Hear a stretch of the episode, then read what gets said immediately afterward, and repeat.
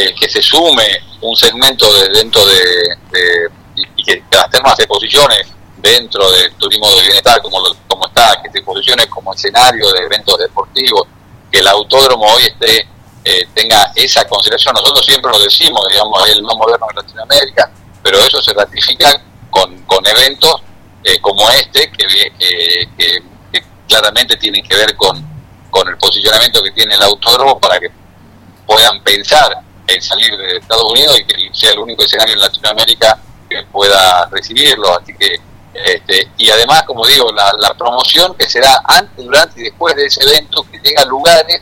en los que, por las características de nuestro destino turístico, no, no, no llegábamos y se va ampliando mercado y se va generando diferentes apuestas. Y no, no tengo idea de cuándo sería la fecha, pero una fecha más de, de estas características que tenga las termas eh, llenas durante casi una semana, es un impacto económico realmente importante que, que además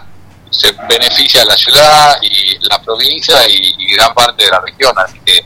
eh, vamos, insisto, con mucha alegría. Yo invito además a todos los eh, hermanos santegueños, ya lo hice con, con los termeños, que es importante que hoy acompañemos con la presencia este, esta iniciativa porque realmente va a ser beneficiosa para todos.